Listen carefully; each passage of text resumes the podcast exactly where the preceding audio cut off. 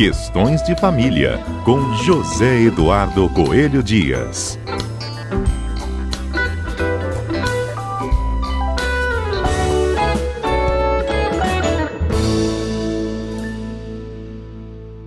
Olha, gente, vou contar uma historinha aqui para tentar explicar um pouquinho do tema de hoje, né? Foi noticiado aí algumas semanas mais um episódio envolvendo uma mãe de uma adolescente, aí essa aí tem 14 anos, está impedida agora de ver a filha, uh, depois que ele, ela tentou levar essa, essa menina né, para uma cerimônia umbandista.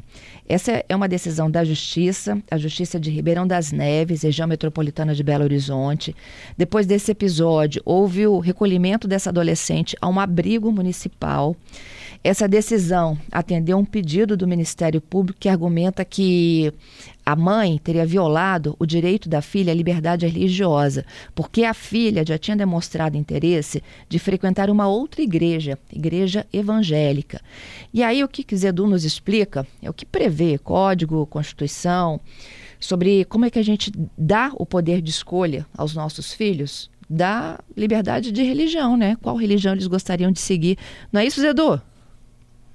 Bom dia, Fernanda. Bom dia aos nossos queridos ouvintes da Rádio CBN. Bom dia.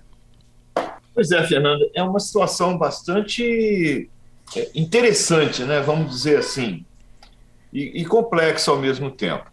Por quê? Porque a gente precisa é, é, saber se a gente não está agindo de uma forma preconceituosa com relação às religiões chamadas né, de matriz africana ou se realmente a gente está agindo no melhor interesse da criança e do adolescente. A gente vai precisar fazer um, um, um pequeno, uma pequena remissão histórica para entender algumas questões. Olha só, Fernanda, o nosso direito, nosso direito civil, nosso direito de família, o regramento sobre o casamento sobre as relações de parentesco, ele tem uma forte é, é, uma forte origem no próprio direito canônico, nas normas da Igreja Católica. E por que que isso se dá?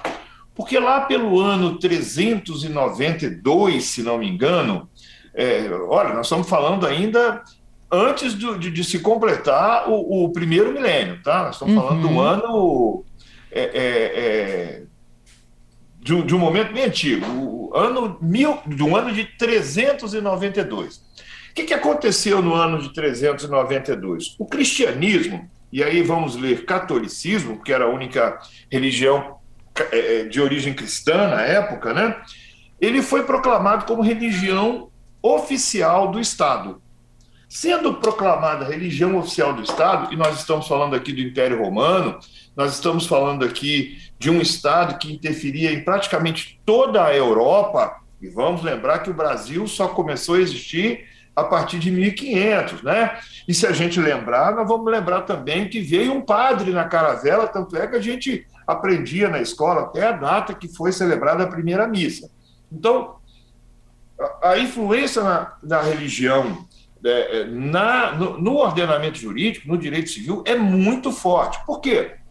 Porque sendo uma religião oficial, as normas religiosas eram também normas a serem seguidas pelos civis, pela população de uma forma geral. Então, o casamento é, lá pelo ano de mil e pouco, ele foi, foi incorporado né, à legislação e passou a inspirar os códigos eh, civis praticamente do mundo inteiro. Até a proclamação da República, Fernando, nós tínhamos uma religião oficial e nós tínhamos o casamento religioso também como sendo o casamento válido. Por quê? Nós tínhamos o Império, o Império seguia a tradição é, católica cristã. E aí, com a proclamação da República, é que isso começa a mudar. Uhum. Só que a primeira Constituição do, do, da República é, já previa o casamento civil. Mesmo sendo o casamento civil, e o casamento era a única forma de constituição de família, mesmo ter, sendo o casamento civil, a tradição, a cultura não, não, não, se abandonam. Então, nós temos como, como hábito, dentro das relações familiares, seguir os preceitos do chamado casamento cristão, da família cristã. E isso é uma, uma, uma coisa que está incorporada na nossa cultura e ninguém pode negar essa, essa influência, né? Por quê? Porque a história está aí mostrando como que esse processo se constituiu. Só tem um, uma questão, Fernanda. A partir da Constituição de 1988, quer dizer, não é a partir da Constituição de 1988, mas com a Constituição de 1988, que é a atual Constituição nossa, lá no artigo 5 nós vamos ver no inciso 6 que é inviolável a liberdade de consciência e de crença, sendo assegurado o livre exercício dos cultos religiosos e garantida, na forma da lei, a proteção aos locais de culto e suas liturgias. Então, note bem, a nossa Constituição não fala de religiões de origem cristã, fala de religiões, fala do direito de culto. No entanto, nós ainda temos um preconceito muito grande com relação às chamadas religiões de matriz africana. E aí é que mora o perigo quando a gente faz uma análise de uma questão dessa.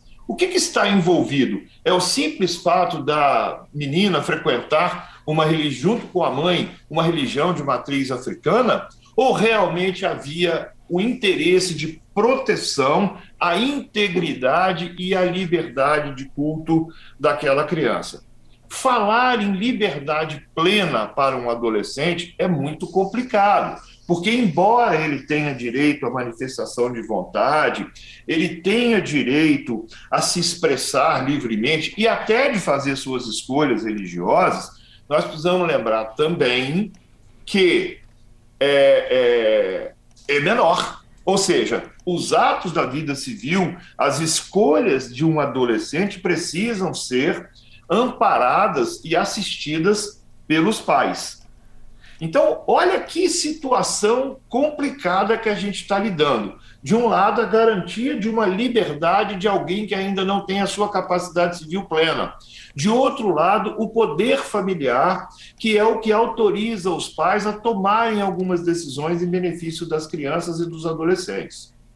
Fernanda, ah. não é fácil é equilibrar essas duas coisas. No entanto, a gente precisa também lembrar que as nossas escolhas, as escolhas dos pais, não podem ser é, é, é, tomadas com base tão somente em preconceito. E, e, aí vale para os pais, para o judiciário de uma forma geral, para o Ministério Público, para todo mundo.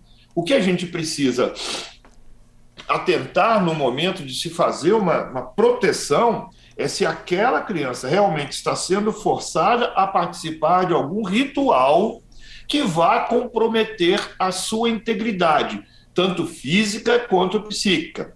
Porque, mesmo que a gente possa falar em liberdade de religião, de uma escolha da mãe de levar um, um, filho para uma religião que não tenha matriz cristã, porque nós admitimos no nosso ordenamento jurídico a possibilidade, o direito, a proteção ao culto e, e às liturgias, nós jamais podemos admitir que uma religião comprometa a integridade física ou psíquica de uma criança ou de um adolescente. Não é uma equação fácil, não é não, Fernando? Não, não é. Então, assim, enquanto menor, eles devem seguir e acompanhar os pais. No entanto, isso não pode ser invasivo. É mais ou menos assim? Não pode ser? Invasivo, uma coisa que incomode a criança. E não, não, é, não, não é só o mero incômodo, porque a gente sabe muito bem quando você frequenta, por exemplo, uma, uma missa católica, né? Uhum. A gente sabe que tem muitas crianças que, que fica uma hora dentro de um ambiente pode ser pesado, pode ser complicado para aquela criança. Não que a, o ritual, o culto, a liturgia seja é, é, é, é, incomode a criança, mas o próprio fato de ficar parado uma hora incomoda qualquer criança, né? Sim. Então vamos. É, Tanto é que nas missas as crianças circulam. Hoje em dia, hoje em dia, na minha época, pelo amor de Deus, era complicadíssimo. Algumas, algumas religiões, algumas religiões é, é, é, adotam alguns sistemas muito interessantes. No momento do culto dos pais, tem toda uma equipe que coloca aquela criança para fazer uma atividade religiosa mais lúdica, uhum. né? junto com, com, outras crianças, é, é, por meio da brincadeira, vão fazendo a doutrinação compatível com, com os preceitos daquela religião. Outras não. Mas então não é o mero incômodo que a gente está tratando aqui. Nós estamos tratando aqui é realmente de ofensa, de violação a integridade. Entendido. Outra coisa que é extremamente complicada, Fernanda. Algumas religiões defendem arduamente o direito de tratar com a, seu, as suas liturgias problemas psicológicos, problemas é, neurológicos, problemas de saúde de toda, de toda ordem. É, há um, uma, uma, outra forma de pensamento que diz que não, que a religião não poderia ser utilizada para isso, porque tem o, o, pensamento científico que deve ser utilizado. Por Entendido. outro lado, olha como que a situação é complicada. Por Zedu, lado, segura aí esse outro lado aí, só um minutinho. Vamos para o Repórter CBN juntos? Beleza. Voltamos em instantes. Bom, eu vou voltando aqui para o local. Vamos voltar aqui discutir questões de família. E a participação conosco hoje do nosso comentarista José Eduardo Coelho Dias passa por um, um, episódio que aconteceu recentemente, uma decisão da Justiça da Região Metropolitana de Belo Horizonte, que envolve uma mãe e uma filha adolescente de 14 anos, e aí, aí passa também pelas escolhas, pelas crenças e religiões.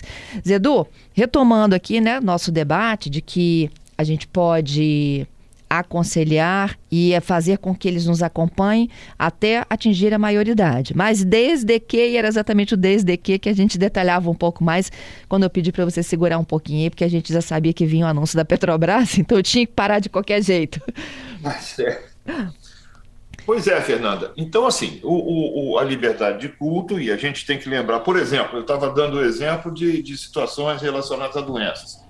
É, uma forma de pensar é a forma de pensar que a fé pode efetivamente curar. Outra forma de pensar é que quem, quem lida com as questões relacionadas ao corpo seria a, a ciência.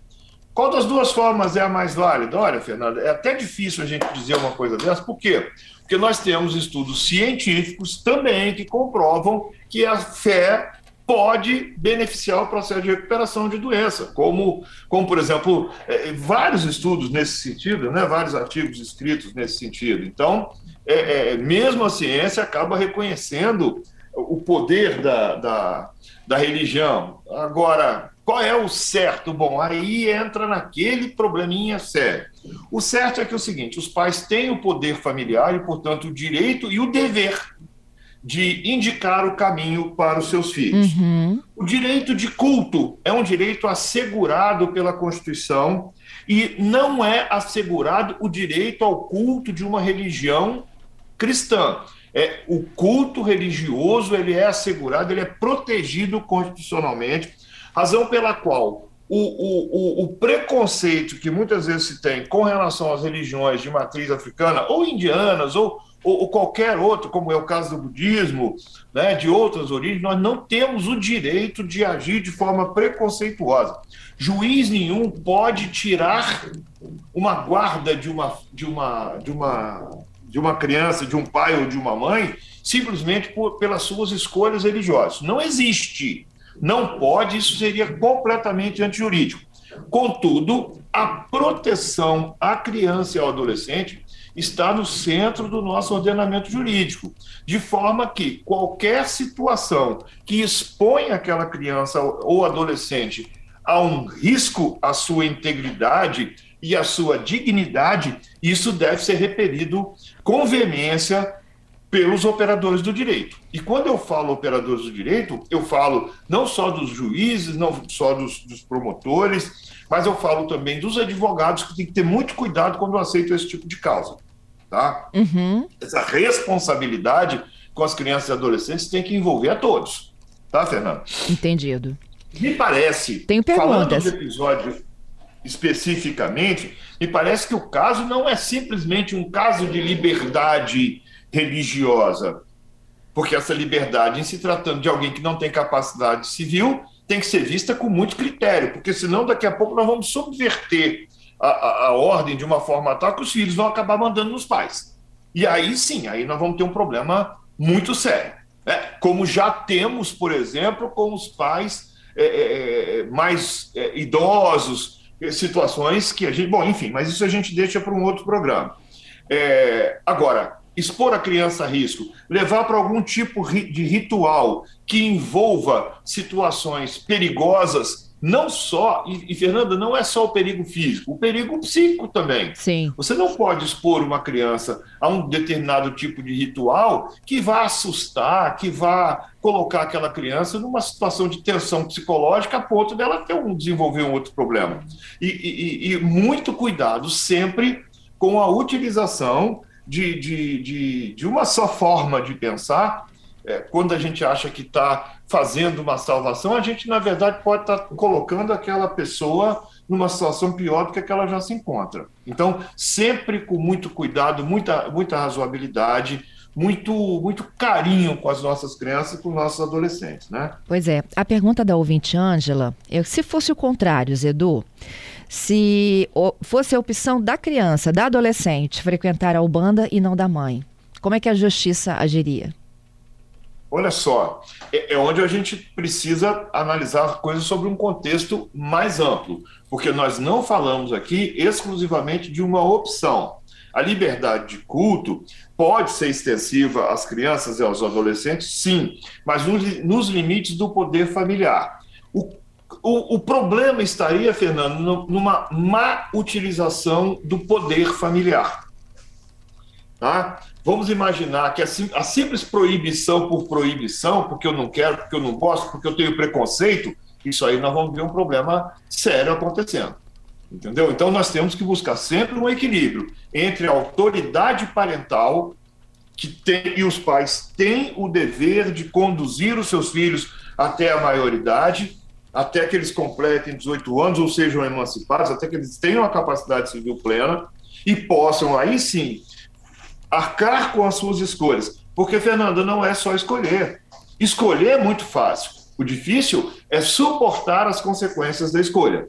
E para isso os pais têm que intervir, para que as crianças é, é, tenham essa, essa, esse direito de fazer suas escolhas, mas escolhas que eles sejam capazes de suportar, Sim. de arcar com as consequências depois. Então é muito difícil responder objetivamente. O caso, o contexto maior é que vai determinar. Não é simplesmente uma questão de escolha religiosa. Passa pela análise de até que ponto os pais estão sendo preconceituosos, e o preconceito tem que ser combatido, qualquer que seja ele, o preconceito religioso, o preconceito racial. E quando a gente trata de, de, de, religiões de matriz africana, aí a gente tem que tomar um cuidado muito maior. Por quê? Porque o preconceito racial acaba vindo embutido de uma forma meio que, às vezes explícita, mas às vezes velada, que a gente não percebe que, na verdade, não estamos tratando de um preconceito religioso, mas de um preconceito é, é, racial. Então, ó, cuidado, todo cuidado é pouco nessa análise, tá? Uhum. Entendido. Queria te agradecer, Zedu. Ah, ah, não, antes de encerrar, eu queria te chamar a tua atenção aqui para um, um episódio que a gente noticiou há pouco é, uma mãe com medida protetiva em relação ao filho. E ele violou essa medida protetiva. A gente noticiou isso há poucos instantes aqui na, na Grande Vitória e foi preso. Isso aí, violar a medida protetiva é, é afrontar o Estado, a segurança, os pais, e tem que ser preso mesmo. Se tem medida protetiva e viola a medida protetiva, o mínimo que a gente espera, Fernando, é que essas pessoas que violem as medidas protetivas sejam presas. Por quê? Porque se uma pessoa é capaz de desobedecer uma ordem estatal de afastamento, ela é capaz de fazer mal àquela outra pessoa, não é? Sim. A pessoa não respeita a sociedade, a pessoa não respeita o Estado. Age à margem da lei, ter cuidado com esse tipo de pessoa. É, e assim, quando a gente fala muito em medida protetiva, acha que essa é uma relação de casais, né? Não é. Isso envolve também não, não, pais e filhos. A medida protetiva se, se aplica no âmbito das relações familiares, né? É importante a gente sempre ressaltar isso. Na, na... É claro que tem um componente de gênero envolvido, mas é, é no âmbito familiar. E, e, e note bem, Fernando, é, medida protetiva é uma coisa, a Lei Maria da Penha é outra, tá? É, é possível, inclusive, homens pedirem medidas protetivas em relação a mulheres. Ah, mas a lei da Maria da Penha não é da proteção da mulher. A lei Maria da Penha é da proteção da mulher. Mas o nosso ordenamento jurídico traz medidas protetivas para que você se mantenha em segurança. E, inclusive, Fernando, é permitido que a gente chama de transporte de técnicas, havendo compatibilidade entre duas, dois corpos jurídicos, ou corpos legislativos, ou corpos legais, vamos falar assim melhor, havendo compatibilidade, é, é, o juiz pode usar determinados é, é, traços de uma, de uma lei, aplicando na outra para que dê eficiência a, a, a, ao que se pretende ali, a proteção, né, a integridade, essas coisas todas. Então é cuidado também, para a gente não confundir as coisas. Mas a, Lei Maria da Penha se aplica sempre no âmbito da violência doméstica e familiar, né? Excelente, Zedu. Já fica até meu convite, viu? Para que na próxima e segunda só, a gente detalhe um detalhe, mais isso. Fernanda, só um detalhe que a gente precisa deixar bem claro, porque às vezes as pessoas às vezes falam assim: ah, estou com medida protetiva, então nada vai me acontecer. Não é bem assim. Você está com medida protetiva, você está simplesmente com uma ordem estatal, uma ordem do poder público para que aquela pessoa não faça aquele ato que ela foi proibida de, de fazer.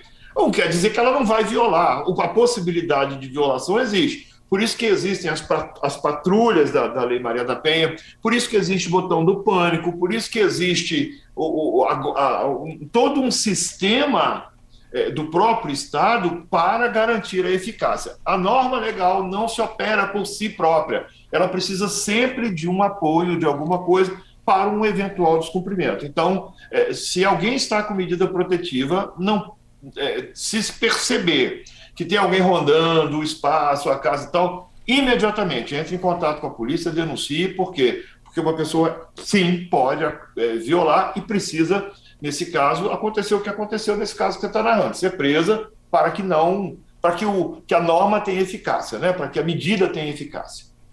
Muito obrigada, viu, Zedu? Até a próxima semana, hein? Se Deus quiser, estaremos aqui de volta.